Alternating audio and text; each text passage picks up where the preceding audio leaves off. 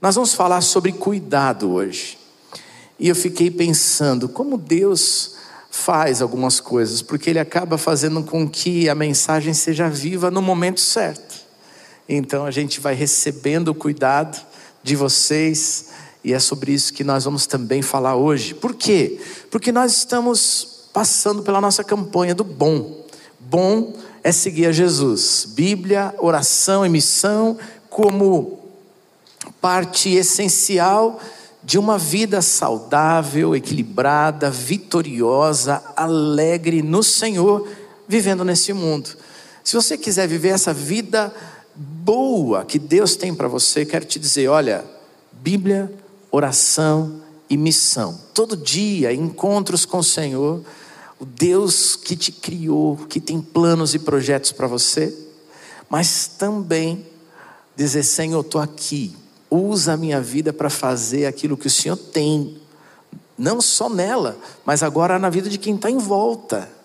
E aí vem a nossa missão, e Deus espera que você cumpra também a tua missão. Nós vamos falar sobre isso, porque o título dessa semana é que é muito bom a gente cuidar e cuidar de gente. É, eu acho que quem está assim no ministério pastoral ou na liderança da igreja tem talvez várias das experiências de cuidar de gente. E de verdade é muito bom. É muito bom. E o texto que nós vamos ler, ele foi escrito para falar para os líderes das igrejas, para dizer: olha, é bom sim cuidar de gente. Mas quando eu olhei para o texto, eu falei: sabe, essa coisa boa não pode ser só para aqueles que foram separados para a liderança numa igreja porque é tão bom que você também precisa experimentar isso. É bom cuidar, é bom receber cuidado, é bom ser amado, como vocês estão nos amando aqui hoje e orando por nós, mas é tão especial quando a gente pode cuidar. E alguns dizem, e acho que é verdade sim, é que quando a gente vai servir, o mais abençoado sou eu e você quando a gente se coloca a servir as pessoas. Então, queria compartilhar um pouquinho disso com você, olhando para o texto de 1 Pedro, capítulo 5, versículos 2 em diante. Eu vou começar lendo do 2 a 4 e depois a gente vai ler mais alguns, enquanto a gente estuda junto esse trecho da palavra de Deus. Vai lá, 1 Pedro, capítulo 5, versículo 2, tá bom? Olha o que diz ali a palavra de Deus. Pastor pastoreiem o rebanho de Deus que está aos seus cuidados. Olhem por ele, não por obrigação, mas de livre vontade, como Deus quer. Não façam isso por ganância, mas com o desejo de servir. Não hajam como dominadores dos que lhes foram confiados, mas como exemplos para o rebanho. E quando se manifestar o Supremo Pastor, vocês receberão a imperecível coroa da glória. Esse trecho todo, essa carta toda foi escrita pelo apóstolo, pelo discípulo e apóstolo Pedro, já eh, vários anos depois das experiências de conviver com Cristo Jesus. E ele está escrevendo para a igreja, e ele está falando a respeito da missão da igreja. Então ele começa a falar com os líderes, mas eu quero compartilhar e creio sim que é para mim para você, é para toda pessoa que crê no Senhor Jesus, oferecer cuidado, amar, fazer a sua parte para que outras pessoas sejam cuidadas pelo Senhor. E então, ele começa a trazer conselhos para a igreja, como alguém já experiente, como alguém que relembra tantas coisas preciosas da sua vida com o próprio Senhor Jesus ele diz: Ah, eu queria compartilhar com vocês coisas preciosas de Deus, para que o cuidado seja uma marca do povo de Deus na terra. Então, quais os conselhos que Pedro nos dá? Ele vai usar a imagem das ovelhas e do pastor. E então ele diz no versículo 2: Pastoreiem o rebanho de Deus que está sob os seus cuidados. Então, o primeiro conselho é: ei, pastoreia o rebanho. Mas atenção para o que está escrito aqui. Ele diz: de quem é o rebanho? De quem são as ovelhas?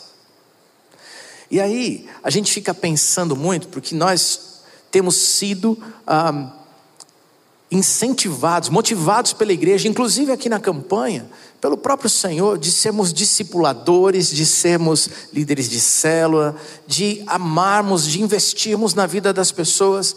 E ele vai dizer assim: olha, sim, você precisa fazer, mas o discípulo não é teu, a ovelha não é tua, a ovelha é do Supremo Pastor.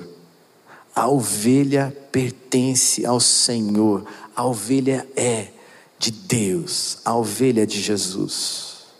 Pastoreia, porque a ovelha não é tua, a ovelha é minha, o Senhor está dizendo. Eu acho isso importante para a gente, porque quando nós olhamos para as tarefas da nossa vida, a gente começa a olhar e dizer assim: ok, eu preciso sim cuidar de gente, mas tem tanta coisa para fazer. Estava conversando aqui com o pastor é, Budal, e ele estava dizendo assim: olha, acabei de chegar do motivacional dos universitários. Passamos o fim de semana lá na chácara da PIB, foi uma benção, ministrei lá. Mas olha, cheguei, deu tempo de deixar o carro, tomar um banho e voltar para a igreja. E a gente começa a olhar para essas coisas e diz assim: a agenda está cheia, e agora? E aí Jesus diz assim: continua a fazer e cuida das pessoas que estão sofrendo ao seu lado que tem tanto sofrimento, tem tanta dor, tem tantos problemas. Cuida, porque elas são minhas ovelhas. Elas são ovelhas do pastor, que é Jesus. Queria que você pensasse um pouquinho, não é? Quem são as ovelhas? Que Deus tem dado a você. E eu fiquei pensando no Pedro, aqui já mais avançado, talvez um pouquinho na idade, escrevendo essa carta e relembrando das coisas que, que Jesus fez para com ele. Sabe por quê? Porque muitas vezes nós, que também somos ovelhas, nós nos sentimos pesados, sobrecarregados, doloridos e incapazes de cuidar de outras ovelhas como Deus espera que a gente cuide. E eu sei que você veio a um culto como esse também com o peso que você traz no seu coração, com as suas lutas.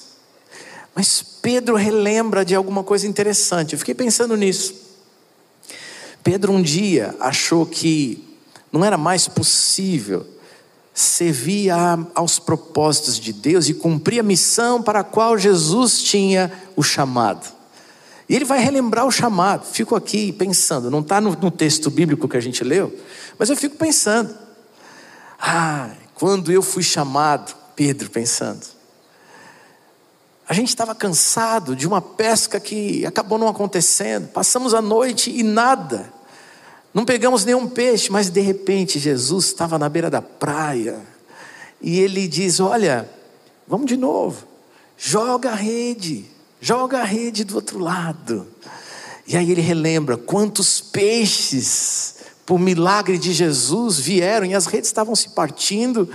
E, e eles chegam na praia com dois barcos cheios de peixes. E aí Jesus olha e diz assim: Vocês acham que isso tudo aqui está é, tá muito grande, muito extraordinário, impressionante? Eu tenho uma coisa nova para vocês. Deixa tudo aqui, porque eu quero fazer de vocês pescadores de homens. E aí Pedro foi seguir a Jesus. E ele foi lembrando como foi bom seguir a Jesus, tanto quanto para nós é tão bom seguir a Jesus. Num determinado tempo da vida, quando Jesus é preso, Pedro está acompanhando, acompanhando de longe, mas ele é visto por algumas pessoas e aí ele tem medo. E naquela noite em que Jesus foi preso, ele traiu Jesus por três vezes. E quando isso acontece, ele diz: Agora eu não posso mais.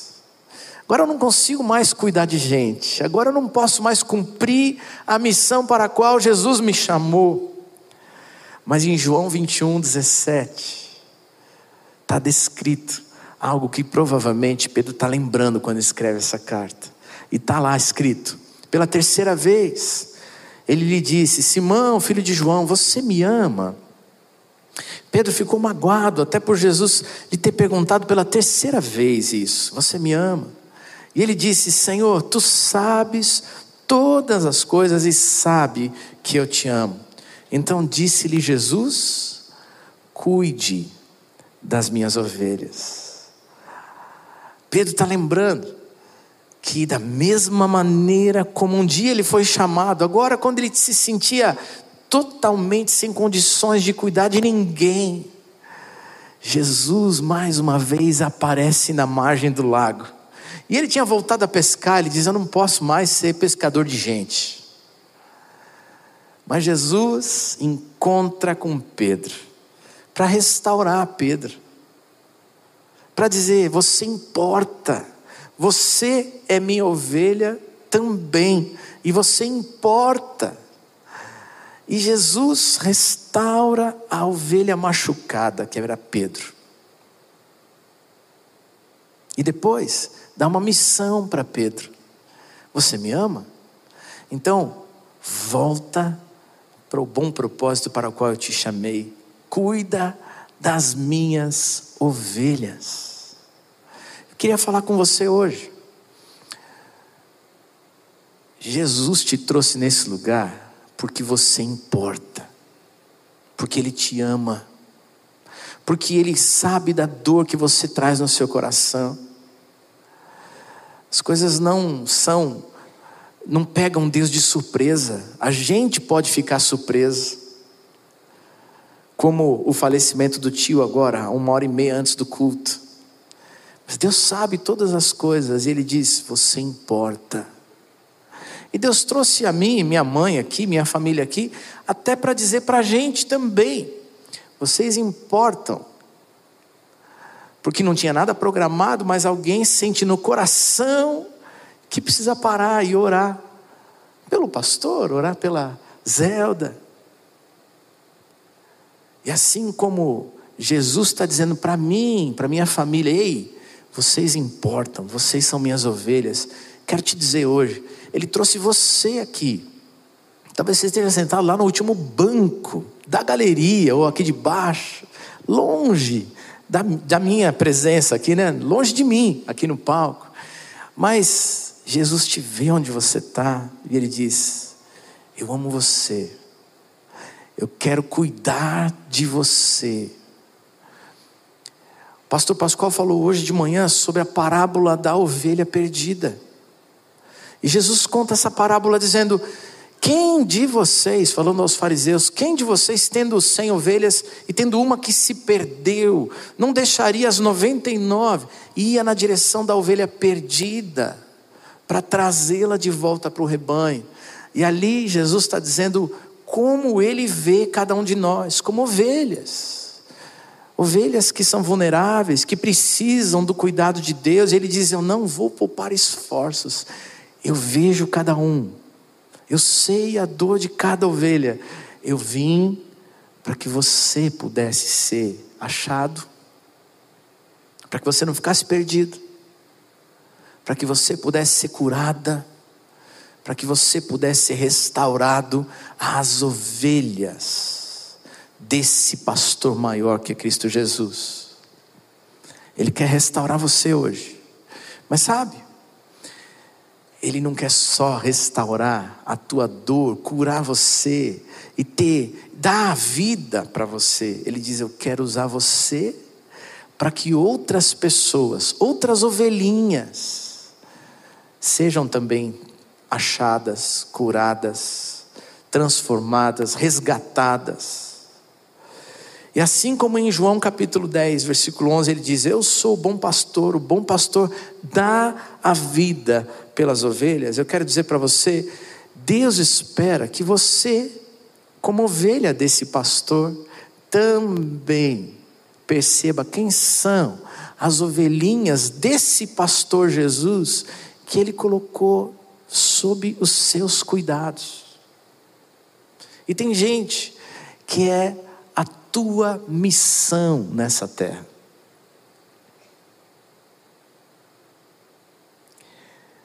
minha irmã me ligou. E ela disse assim: Marcílio, ela me chama de Má, né? Não é Marcílio. Má, olha, põe a mãe num ônibus porque ela precisa vir e tal. Eu disse, Mônica, aí também não é Mônica, é Mo. Falei, Mo, é família. Como é que eu vou botar a mãe no ônibus? E outra, como é que eu vou ficar sem participar desse momento que é todo nosso? E aí a gente vai entender que a família é a ovelha que está debaixo do teu cuidado e do meu. E aí a gente vai. Daqui a pouco a gente vai. Quem são os seus familiares que precisam do cuidado de Deus, que passa por você? Quem são os amigos, ou os vizinhos, ou os colegas de trabalho, que estão sofrendo, estão passando por lutas, mas que Deus espera cuidar como bom pastor, mas Ele escolheu você para ser a expressão do abraço, do toque, do amor, para cuidar de alguém. Eu fiquei tão feliz. Aliás, eu, eu quero dizer que eu me sinto muito feliz como membro da igreja também como um dos pastores da igreja, de entender que os irmãos aqui, todos nós como igreja, temos amado. E eu vi os ucranianos aqui, hoje estava vendo mais uma foto nos nossos grupinhos aqui, lá em Prudentópolis, um culto gostoso e mais gente recebendo casas, eles estão sendo amados e cuidados. Os ucranianos, de repente, se tornaram ovelhas do pastor que é Jesus, debaixo dos cuidados da igreja brasileira. E eu fico tão feliz de participar disso junto com você. Mas sabe, às vezes é fácil a gente cuidar em projetos maiores de pessoas, mas é desafiador a gente abrir a nossa vida para alguns que estão perto de nós e aí às vezes a gente não faz. A família é um desafio, porque a gente ama. Mas a gente também sabe das diferenças que existem nas famílias. E a gente diz assim: puxa, é desafiador demais. Pois é. Mas Deus escolheu você para ser, como a gente diz aqui, as mãos de Jesus, para tocar essa gente e curar essa gente para cuidar dessa gente. Então quero te dar uma notícia. O pastor que é Jesus cuida de você. Fala isso para a pessoa que está do seu lado. Pode falar agora, rapidinho. Vai lá? Ei, o pastor Jesus cuida de você.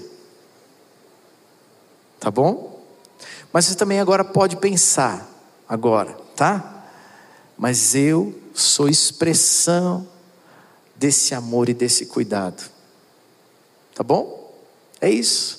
Eu sou convocado para ser, e você também, expressão desse amor e desse cuidado do pastor que é Jesus no mundo.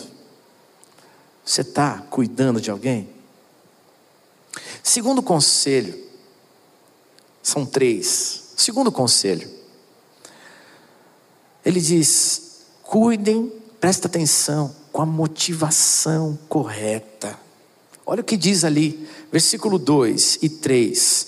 Olhem para o rebanho, não por obrigação, mas de livre vontade, como Deus quer. Não façam isso por ganância, mas com desejo de servir. Não hajam como dominadores dos que lhes foram confiados, mas como exemplos para todo o rebanho. Pedro, ao continuar a carta, falando desses conselhos para nós, ele fala sobre o cuidado que a gente deve ter com as ovelhas do Senhor. Ele diz assim: cuidado também com as motivações do teu coração, com as motivações que te levam a fazer o bem. Interessante. O que, que te motiva a fazer as coisas que você faz? E eu fico pensando, Muito provavelmente, Pedro, ao escrever a carta, relembrando dos momentos que ele teve com Jesus, vai lembrar de um outro momento. O momento de Jesus lavando os pés dos discípulos. João 13, versículo 3 a 5. Jesus sabia que o Pai havia colocado todas as coisas debaixo do seu poder e que viera de Deus e estava voltando para Deus. Assim levantou-se da mesa, tirou sua capa e colocou uma toalha em volta da cintura. E depois derramou água numa bacia e começou a lavar os pés dos discípulos, enxugando-os com a toalha que estava na sua cintura. Ah. Eu fico pensando no Pedro aqui, lembrando dessas histórias. Uau! Fazer algo, cuidar de gente, amar as pessoas como Jesus nos ama, como o Supremo Pastor cuida dos seus cordeirinhos, eu e você. Ele vai dizer como é que a gente deve fazer. Ele diz: Olha, a atitude do meio do seu coração deve ser a mesma de Cristo Jesus, porque ele, sabendo que era Deus, todas as coisas estavam debaixo do seu poder, ele pega uma toalha, enche a bacia de água e vai lavar os pés sujos dos seus discípulos naquela última ceia. O Deus Todo-Poderoso pode ser humilde e pode servir àqueles que deveriam talvez servi-lo. E aí, Pedro olha para a gente e diz assim: cuida como Deus espera que você cuide. Sabe por quê? Porque o jeito de Deus cuidar muitas vezes é diferente do jeito do homem cuidar, do ser humano cuidar. E Pedro fala disso de duas maneiras diferentes. A primeira delas é: não faça por obrigação, mas de livre vontade, porque esse é o jeito de Deus. Engraçado, porque no nosso idioma, no português, quando a gente recebe o favor de alguém, a gente fala o quê? Obrigado.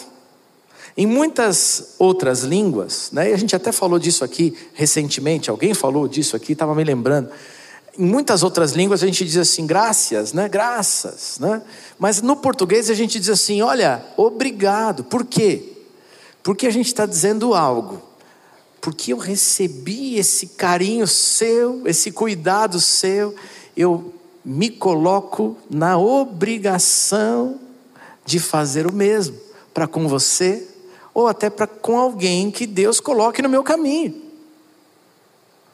Mas muitas vezes isso que deveria ser a expressão gostosa de alguém que recebeu o carinho de alguém que diz assim: Poxa, eu quero fazer o mesmo gesto.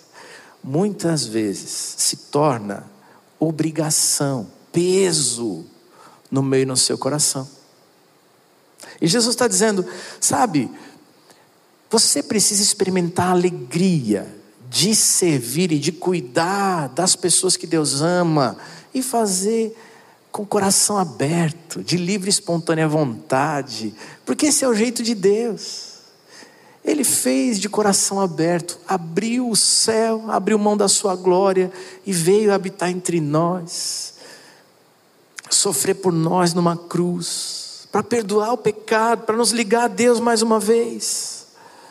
Ele diz: faz o mesmo, faz com seu coração aberto. E a pergunta que fica é: com que motivação você está fazendo? Sabe qual é a segunda? É, a, segunda preocupação aqui e colocação do Pedro para a gente? Ele diz assim: não faz por ganância, não, faz com o desejo de servir.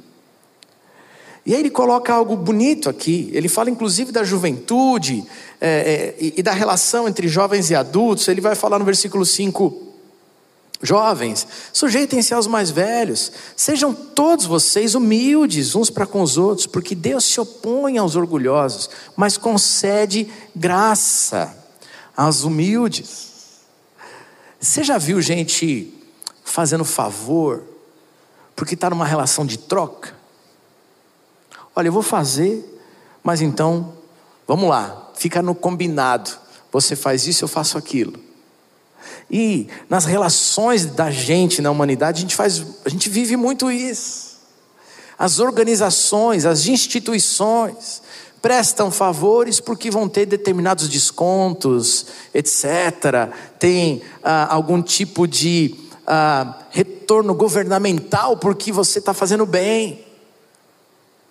Que bom. Mas Deus diz: ei, deveria fazer de livre e espontânea vontade. Você já viu troca de favores políticos? Não, nesse Brasil não acontece isso, fala a verdade. Hein? Vamos lá, eu faço para você, você faz para mim, a gente se ajeita aqui, todo mundo cresce, todo mundo se dá bem, fica tudo certo. E às vezes, infelizmente, são trocas de favores ilícitos. Que a Bíblia condena, que a ética condena, que o bom comportamento social condena. Mas Jesus diz para a gente, Pedro, lembrando de tudo isso, fala: olha, que é um conselho, cuida de gente do jeito de Deus, faz de coração aberto, faz de graça, faz com alegria no teu coração, cuida, cuida. E aí, no versículo 6 do nosso texto, ele fala: Sejam humildes e não orgulhosos, não gananciosos. Por quê? Porque Deus, a seu tempo, vai exaltar o humilde. Deus tem um prêmio todo especial para aquele que vive do jeito de Deus no mundo. E ainda que você não vá, talvez, ser tão premiado, visto, etc., pelos homens aqui, a Bíblia vai dizer: tem um prêmio eterno eterno que te espera no céu. Deus é bom e Ele vai cuidar de você aqui, mas tem delícias e prêmios para você que sabe cuidar de, de um jeito humilde, ser gente boa no mundo, e Ele lá na eternidade vai te premiar.